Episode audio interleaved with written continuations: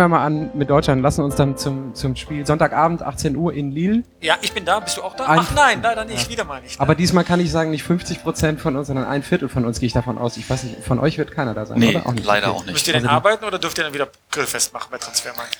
Sonntag. Wir müssen tatsächlich Ja, beide nicht arbeiten diesmal. Ja, nicht. Aber online geht, geht rund ein um die Uhr, Grillfest dachte ich. Online geht rund um die Uhr. Ähm, Pitt, eine Frage direkt an dich. Was machen wir mit Josua Kimmich? Spielt der oder spielt der nicht? Also nach den neuesten Informationen, die ich jetzt wirklich aus dem Lager der deutschen Mannschaft habe, spielt er. Weil man eine ähnliche Spielweise erwartet, wie man es gegen Nordirland gesehen hat. Also eine sehr defensive Mannschaft, ja, mit mehr Akzenten nach vorne, aber doch nicht so, als dass man auf der rechten Seite jemanden für die Defensive bräuchte. Nein, man braucht jemanden, der diesen Druck über die rechte Seite macht und flankt.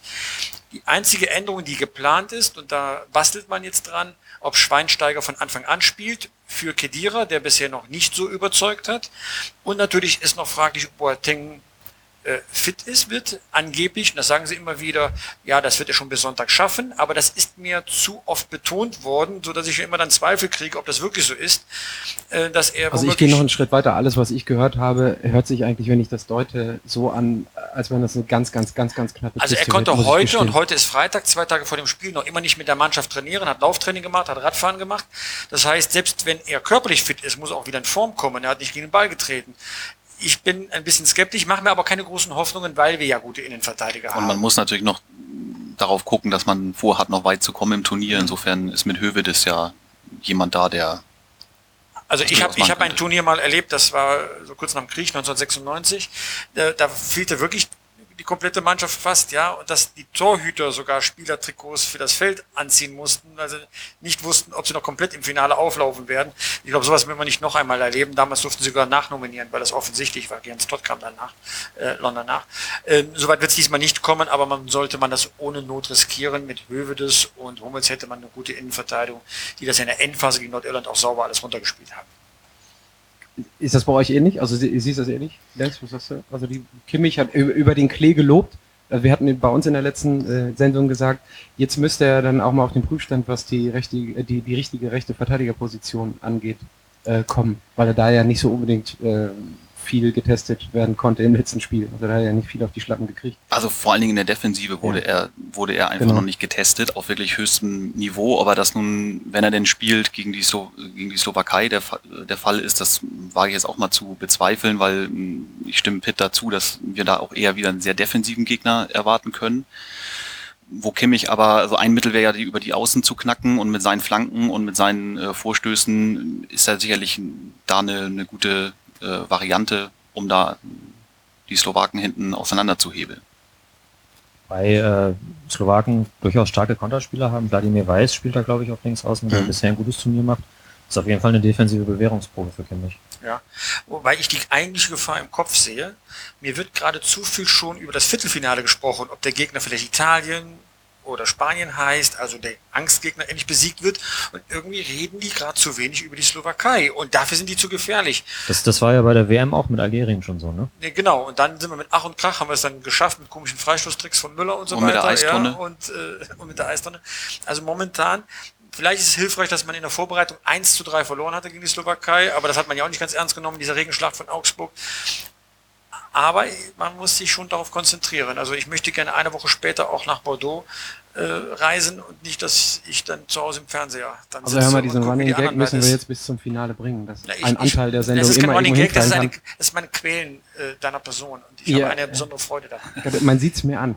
Von Ja. Sendung zu Sendung Nein, ehrlich gesagt eben nicht. Und das, das fordert mich ja mehr heraus. Man sieht es ja eben nicht an, dass du dich ärgerst. Ja, wer weiß, ob ich mich nicht auch noch um ein Ticket bemühe, wenn es irgendwie in Richtung Halbfinale und Meinst wenn's Finale geht. ja, wenn die WM ja, losgeht, Genau, ja, okay. genau. Ich bin ja ein Mensch für Live-Sendungen, so die, die Sendung Viertelstunde nach dem, nach dem Ende des Spiels. Und ich auch gerne mit dir zusammen. Vielleicht überrasche ich dich ja nochmal. Oh ja, jetzt geht mir das Herz auf. Also Vorrunde ist unter deinem Niveau, Niveau. sozusagen. Ja, ja, erstmal genau. Aber bevor wir zu anlaufen. emotional werden, kümmern wir uns dann. Pitte sagt es gerade Schweinsteiger. Ich glaube immer noch nicht, dass der fit genug ist. Dann so eine 45, 45 Minuten. Alle Informationen oder? sagen, er ist fit. Mehr Sorgen bereitet mir Götze. Ähm, Ja, da, dann, dann springen in die Offensive. Dann haken wir Schweinsteiger einfach mal so also ab. Schweinsteiger Gut. ist fit. Er Oder? hat grünes Licht bekommen. Das ist die Information, die ich habe. Äh, Götze ist fit, aber er hat mich weder im Sturmzentrum überzeugt, noch jetzt hinter, äh, hinter dem Sturmzentrum in, im letzten Rundspiel. Da muss irgendetwas passieren oder man braucht ihn, damit die anderen funktionieren können. Gomez auf jeden Fall hat seine Aufgabe erfüllt. Er steht vorne drin. Der Bundestrainer hat es in der Pressekonferenz auch bestätigt.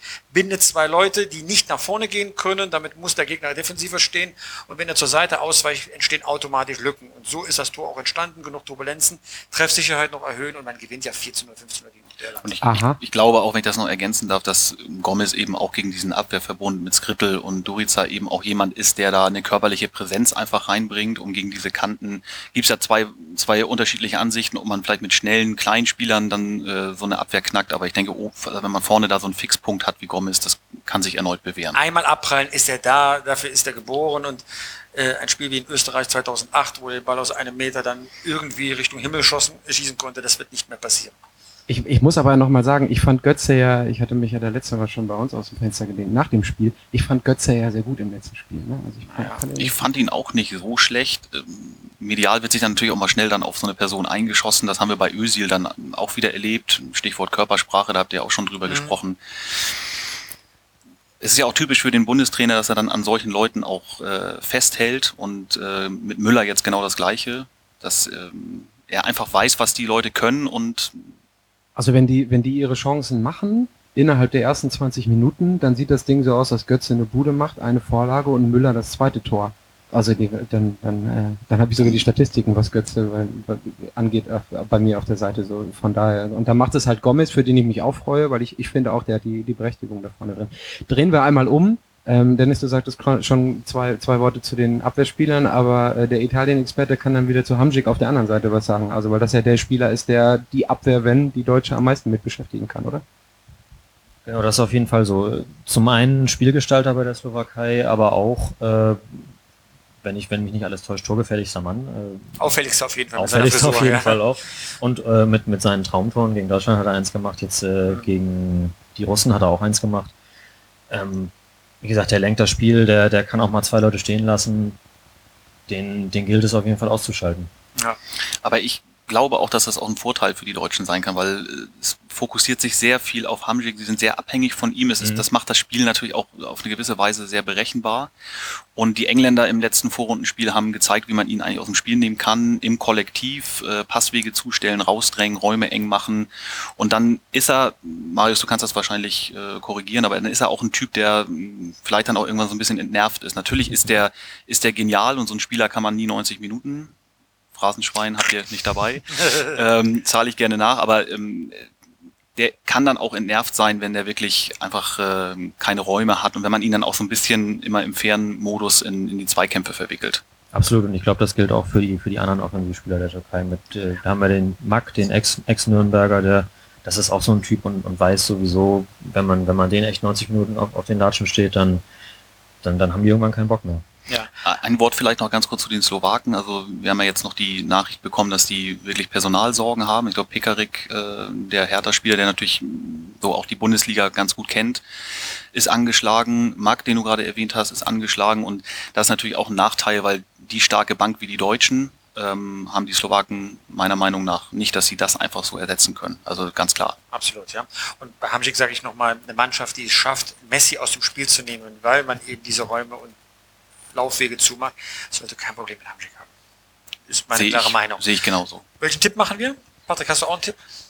Ich tippe ja aus Prinzip nicht. Ich kriege ja nur Sie wieder sagt jetzt nur nicht unentschieden, das wäre jetzt echt peinlich. Nö, also ich gehe davon aus, also dann, dann rolle ich mal hier meine ganze Story auf. Ähm, ich gehe davon aus, dass wenn Boateng nicht spielt, aufgrund der taktischen Veranlagung der Innenverteidigung, ist so ein Mann wie äh, Hamsik in der Lage, ein Tor zu machen. Also schießt die Slowakei auf jeden Fall eins und die Deutschen schießen drei. Und dann lehne ich mich ganz weit aus dem Fenster und äh, sage, dass auf jeden Fall Götze in irgendeiner Art und Weise Scorerpunkte sammelt, wenn er denn spielt. Das, Siehst du, das ist doch, jetzt. also es ist doch, du? das ist doch super detailliert, oder? Also ich meine, Ja, da kann man mir ja, schön, schön den Nacken. Das, was, hinterher. Dennis, sag du mal was. schon komplett das Spiel analysiert. Ich kann eigentlich fast gar nichts mehr draufsetzen. Ich glaube aber, dass, ich glaube, dass der Knoten bei Müller platzt. Mhm. Ich glaube, dass äh, Müller trifft. Gerne dann mit Götze Vorlage, hätte ich auch nichts dagegen. Ähm, ich glaube, es wird auch nicht so deutlich, ähm, einfach weil man jetzt auch nochmal in diesen K.O.-Modus reinkommen äh, muss und natürlich da auch eine gewisse Anspannung. 2-1 sage ich. Also lass die deutsche Mannschaft gerne 60, 70 Minuten hart arbeiten dafür und das 2-1 erst in der 72. machen und das 3-1 erst in der 79. Dann ist das zwar nach hinten raus auch klar, dann kann man nochmal irgendwie die letzten 10 Minuten zwei Leute auswechseln, aber die sollen schon schön arbeiten dafür, nicht, dass wir so diese Spanien-Momentum haben, dass man sagt, das geht so einfach, ne? Aber die bin ich schon genau der Meinung. Also ich äh, stimme dir eigentlich in fast allen Punkten zu tatsächlich. Ähm, Götze, Götze weiß ich nicht. Ich, äh, ich, ich würde mich tatsächlich am meisten freuen, wenn, äh, wenn Mesut Özil einen Scorerpunkt machen würde. Ähm, weil das, das, äh, das Bashing, was er zum Teil... Aber hat ja schon einen. Ja, aber wenn er noch einmal, wenn er, wenn er noch das vortreffen würde, das, das wäre schon nicht schlecht. Bei Özil ist er nicht so der Aber ich bin, also, Er war Man of the Match, aber wenn man jetzt, ich habe mich mal erkundigt, wer Man of the Match wählt, das sind ja Leute so im Durchschnittsalter 50 äh, über, ja, äh, die stehen, sitzen da im Stadion und machen dann ihre höchstrichterliche Entscheidung. Ich habe ihn jetzt nicht überragend gesehen, aber sehr gut gesehen äh, gegen Nordirland. Mein Tipp ist ein 2 zu 1 nach Verlängerung. 2-1 nach Verlängerung. Ja. Gehst du auch noch detaillierter rein oder nur Ergebnis von dir? Ich glaube, dass es ein unglaublich schwerer Kampf wird. Irgendwie tun wir uns schwer. Ich glaube noch nicht, dass es das Spiel ist, wo der Knoten platzt. Das wird gegen Italien oder Spanien sein, also, weil die etwas offener sind. Die werden sich schwer tun, weil die wissen genau, wie sie die Deutschen, ne, der Code ist jetzt geknackt, der Deutschen, der ist bekannt. Die werden das alles auch abdichten und auf Konter lauern. Einer geht rein, da bin ich derselben Meinung wie du. Und die Deutschen werden irgendwie ein 1 zu 1 über 90 Minuten hinkriegen und dann kommt ein Spieler, der bisher noch nicht im Fokus war und macht das eine Tor, das uns ins Glück bringt. Weil das ist typisch für die deutsche Mannschaft. Beim letzten Turnier, wir denken alle an das 7 zu 1 gegen Brasilien natürlich. Die Wahrheit ist, von den sieben Spielen bei der WM waren vier nur mit einem Torunterschied und ein weiteres war dann 2 zu 2.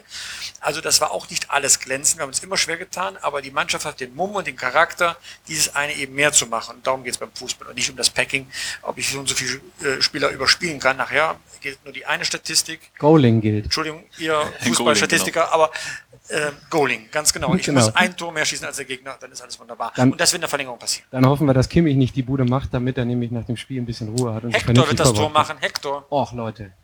Okay, gut.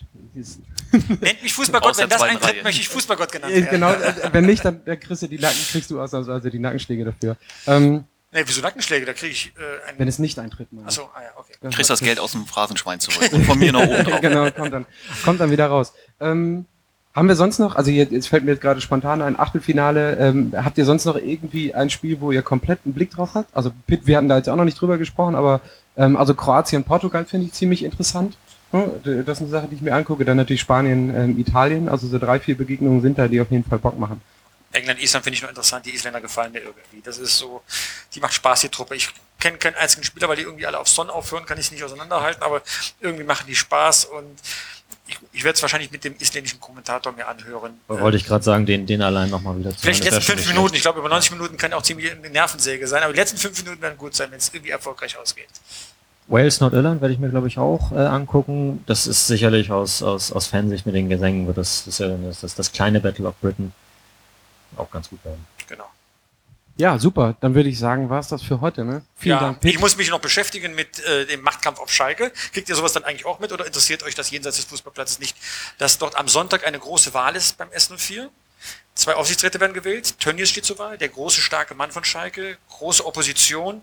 Man kriegt mit, wie er rausgedrängt wird. Für mich ein, im Westen ein großes Thema. Interessiert euch dann überhaupt so etwas oder wirklich nur das, was im Rasen passiert? Also das interessiert uns schon. Wir haben natürlich äh, bei Transfermarkt thematisch unseren Schwerpunkt mehr auf den Gerüchten, auf den Transfers und natürlich jetzt auf der EM, aber mh, das ist so, dass wir auch immer abseits äh, Sportpolitisches natürlich verfolgen. Ganz klar, für die Hintergründe alleine schon. Leider hat jemand wie Tönnies keinen Marktwert. Er- Erstens das und zweitens, warum gehen wir ins Stadion? Wir gehen ja ins Stadion nicht, um Tönnies und Co. zu sehen, irgendwelche Vereinsleute. Wir gehen auf, auch nicht den Schiedsrichter, wir gehen auf, ins Stadion, weil wir die Spieler sehen wollen. Insofern habt ihr eine ganz wunderbare Webseite. Also vielen Dank nochmal. Ich bin ein großer Fan. Ja, schön, dass wir hier Vielen sein Dank, durften. Danke Spaß euch. gemacht. Super. Vielen Dank auch. Wunderbar. Das war's für, von uns. Wir sprechen Pitt nach dem Spiel entweder am Sonntagabend direkt oder am Montagmorgen. Auf jeden Fall unmittelbar mit der Analyse. Ich werde mich ja mit meinem Periscope dann direkt aus dem Stadion wieder melden. Wieder eine Viertelstunde nach Spielplus gegen 20 Uhr mit meiner Kurzanalyse im Video. Wer dabei sein möchte, mir macht das immer sehr, sehr viel Spaß, auch die Atmosphäre vor dem Spiel einzufangen. Alle Fragen bitte auf @petgottschalk bei Twitter. Dann äh, habe ich auch was zu tun auf meiner Reise durch Europa, damit ich rechtzeitig zum Spiel in Lille sein werde. Dann viel Spaß dir in Lille, Pitt. Euch viel Spaß bei der Gerüchteküche. Ist geil bei so Zahlen-Nerds mal zu Gast zu sein. Das war's für heute. Ein schönes Wochenende. Tschüss. Danke, tschüss.